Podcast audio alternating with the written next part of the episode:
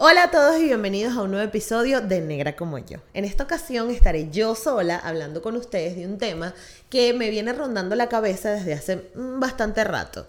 Eh, y se trata de ser aliado o ser paternalista. ¿Qué es? ¿Cómo nos sentimos las personas racializadas con esto?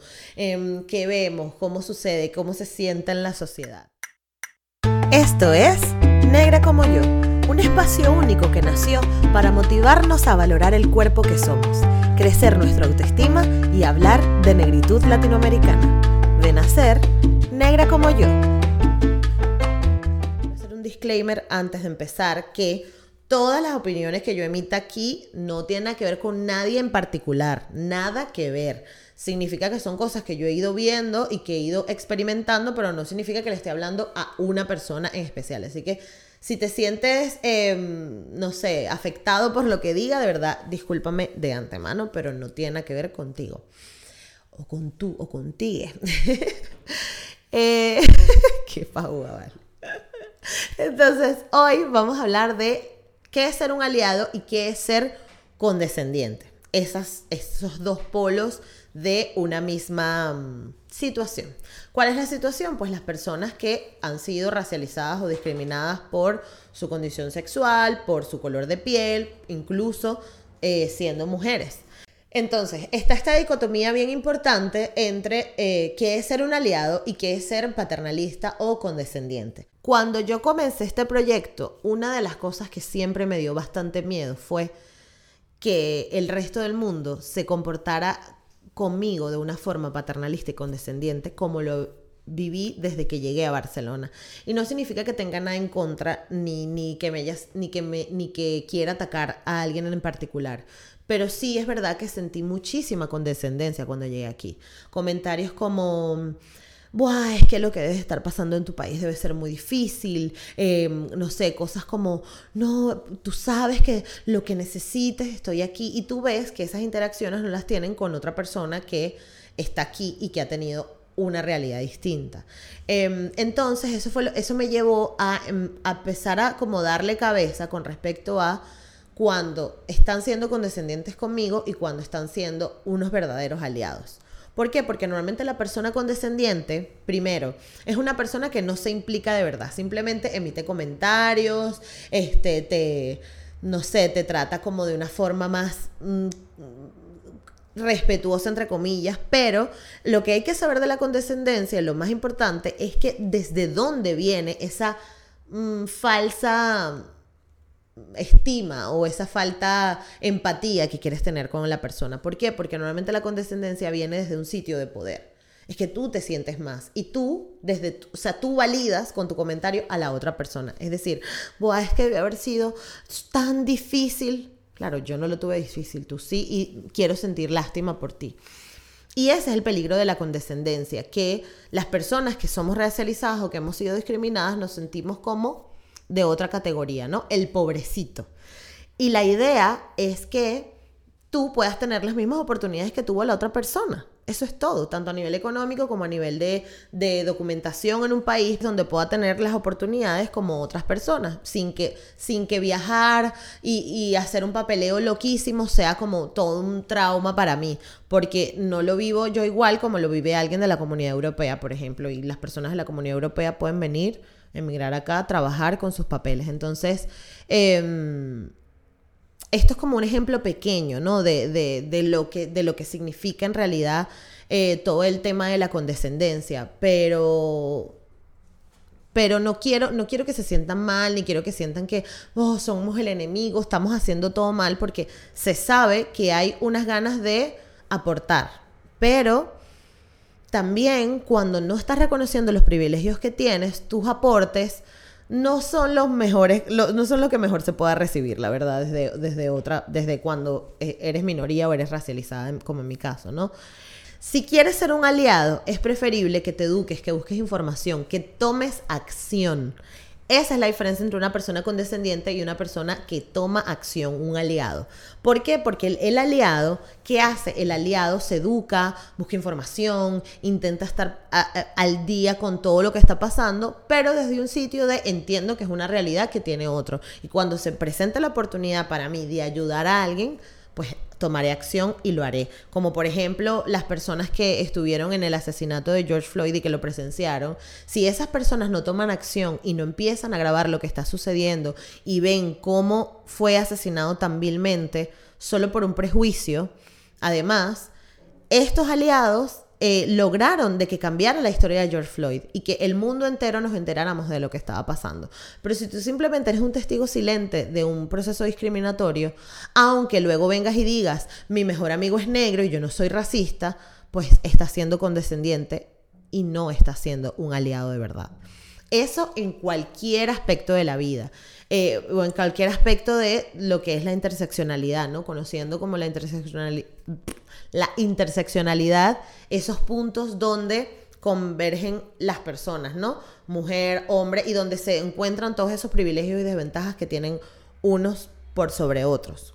Por ejemplo, ser mujer, eh, eh, ser eh, lesbiana o parte de la comunidad LGBT, transexual, gay, ser una persona con alguna discapacidad, ser una persona que no tuvo, por ejemplo, las oportunidades de ir a una universidad de alto nivel o que sus padres eh, no le costearon la, educación, sino que tuvo que salir a trabajar. Todas esas cosas forman parte de la interseccionalidad, ¿no? Em, y cuando tú eres consciente de que existe esto y de que la sociedad está sin balance, que no hay un equilibrio de oportunidades para unos con otros, eh, y reconoces el privilegio que has tenido, pues eso cambia totalmente tu forma de ver el mundo, porque empiezas a ver a las personas primero como iguales. Segundo, empiezas a entender que hay otras realidades sucediendo allá afuera y que tú probablemente puede que tengas el poder de cambiarlo. Si eres un profesor, si eres eh, una persona que está contratando en una empresa o de recursos humanos, o si tienes cualquier posición de poder en la que estés, eh, si tú tomas acción desde un punto donde entiendes que tu realidad ha sido otra y que esta persona merece esa oportunidad, está siendo aliado y no está siendo condescendiente. Por el contrario, la persona condescendiente que haría, guau, es que me sabe muy mal, ya, es que ha sido muy difícil para ti, cierra la laptop y se va.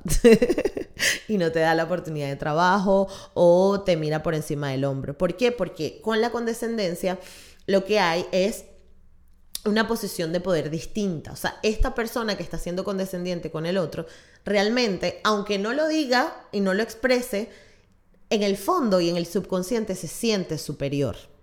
Y esto es algo con lo que las personas blancas, sobre todo, em, crecen. Y crecen, pero no son conscientes de eso. No son conscientes de que toda su vida han tenido un montón de privilegios y que tratan a los demás desde una posición superior. Como cuando los hombres tratan a las mujeres de, de, bueno, sí, ya explico yo mejor, o ese tipo de cosas, no significa que sea una persona mala, ni que sea una persona que tenga malos sentimientos, pero sí que tiene, se siente en el subconsciente o en su inconsciente, se siente superior. Y lo han enseñado y lo han educado a ser superior a otros. Em, el, cuento del White Savior es una persona condescendiente. El cuento de las personas que resulta que de un momento a otro encontraron la iluminación y resulta que quieren ayudar a los más desvalidos, entonces se van a África a construir una escuela sin saber que la realidad que vive África hoy tiene un culpable bien grande y, em, y fue generado, o, lo que vive África hoy fue generado por un montón de gente que tiene unas responsabilidades.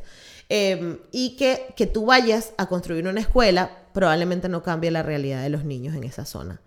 Em, y esto también es un punto bien importante cuando, cuando queremos aportar a ONGs, a fundaciones o a gente que está haciendo eh, trabajos por otros o ayudando, intentando ayudar a la sociedad es bien importante que investiguemos a dónde estamos dejando nuestro aporte, nuestro dinero porque hay muchísimas agencias, muchísimas agencias que te hacen pagar un montón de pasta, un montón de plata, para ir a alguna aldea en, el sudeste asiático y que tú vayas a educar a los niños y enseñarles inglés y resulta que todo es un trapiche, un negocio y esa vida de esos niños no está cambiando. ¿Por qué? Porque siguen teniendo las mismas carencias que, tú, que tienen cuando llegaste y cuando te fuiste. O sea, la realidad de esos niños o esas personas no cambia. Entonces que tú vayas a un sitio y digas, ay, te hagas la foto con los niñitos, ay, que son tan felices con tampoco y digas, ay, mira los niños negritos, eh, cómo, cómo, ay, cómo se comen su comidita con las manos. Es como una relación como cuando el hombre se relaciona o la persona se relaciona con un perro, ¿no? Es como, ay, pobrecito, qué lindo, mi...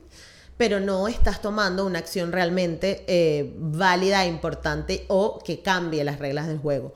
Por ejemplo, si eres un abogado y estás estudiando derecho, que hagas cosas como dar una asesoría gratuita al mes a una persona que lo necesite, que no tenga recursos, vale más que que te vayas al sudeste asiático a construir una escuela.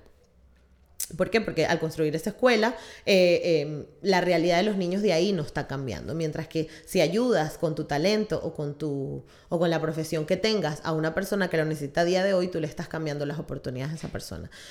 Entonces, para concluir eh, toda esta charla que les he dado hoy, es que si te quieres convertir en un aliado, lo primero que tienes que hacer, lo primerito, primerito, es reconocer el privilegio que has tenido, reconocer el privilegio que te ha traído este mundo y que te ha hecho la persona que eres hoy. Más allá de si eres mujer o si eres negra, eh, e incluso yo como mujer negra estoy en una posición he perdón, he vivido un privilegio mayor al que han vivido muchas mujeres en algún país del continente africano. Entonces, eso ya me hace cambiar a mí las reglas del juego. Y eso no significa que yo tengo que ir a algún país de África a Ay, no, eso significa que yo desde el trabajo que estoy haciendo de día de hoy estoy pudiendo cambiar el prejuicio en muchas mentes. Entonces es distinto. Eh, entonces eso, reconocer tus privilegios. Eh, segundo, escuchar activamente a las personas que tienen algo que contar. Y créanme que eso cambia muchísimo. Cuando tú eres una, persona que tienes un amigo gay y esa persona te ha contado varias veces que lo han discriminado, que lo trataron mal, que en el trabajo lo miran por encima del hombro o que las personas se relacionan con ellos de otra manera, no confrontes y no vengas a decirle, no vale, eso no es así, no, en Venezuela no hay racismo, no, sí hay. Y si te lo estoy diciendo yo, que soy una persona que por muchos años fue racializada en Venezuela, es porque hay una verdad ahí. Y yo no voy a estar dando por culo con un tema tanto para que sea mentira, ¿no? Eh, entonces cuando tú escuchas activamente, primero la persona que está hablando eh, se siente valorada, se siente que sus palabras importan, se sienten que a pesar de que ha tenido una vida de mierda, hoy, a día de hoy, está siendo correspondida con la historia que tiene que contar. Eh, y por el otro lado, a ti te ayuda a entender otras realidades. Eso sí escuchas activamente. Y lo tercero es que te eduques. Si quieres llevar un nivel de alianza superior, edúcate. Eh, no sé, compra literatura afro, que hay un montón, hay un montón de librerías aquí en Barcelona, en el mundo, eh, que están haciendo un, trabajo bien importante para, para, fomentar que los escritores negros tengan, tengan oportunidades en la industria editorial, por ejemplo.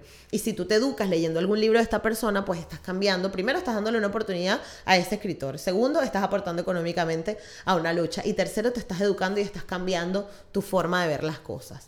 Y cuarto, tomar acción.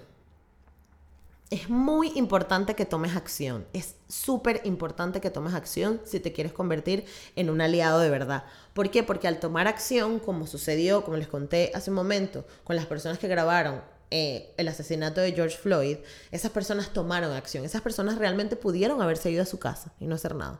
Y George Floyd iba a morir en el anonimato como todas las personas que mueren a manos de la violencia policial en los Estados Unidos. Pero esas personas dijeron, no, yo voy a tomar acción. Yo, ¿qué es lo que puedo hacer ahora? Pues no te puedes meter a patear al policía, pero por lo menos estás grabando y estás diciendo, suéltalo.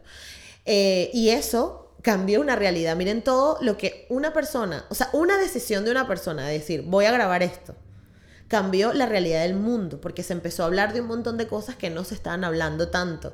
Y, además abrió una conversación en distintos espacios, no solo en los Estados Unidos, que ya entendemos que tienen una realidad bastante particular.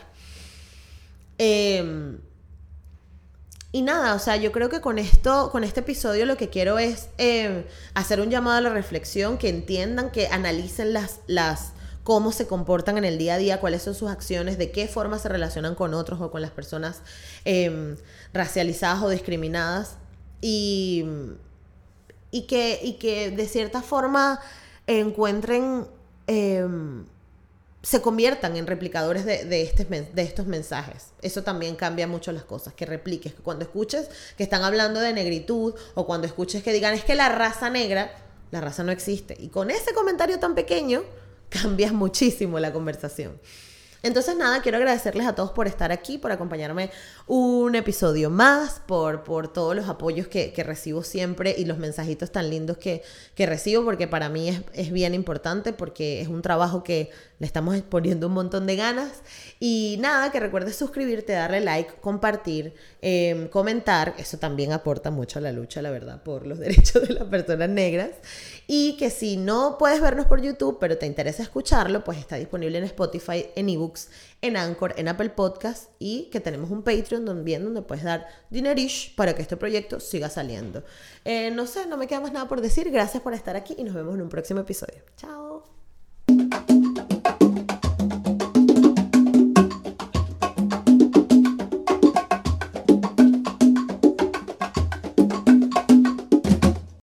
Lucky Land Casino asking people what's the weirdest place you've gotten lucky? Lucky? In line at the deli, I guess? Aha, in my dentist's office.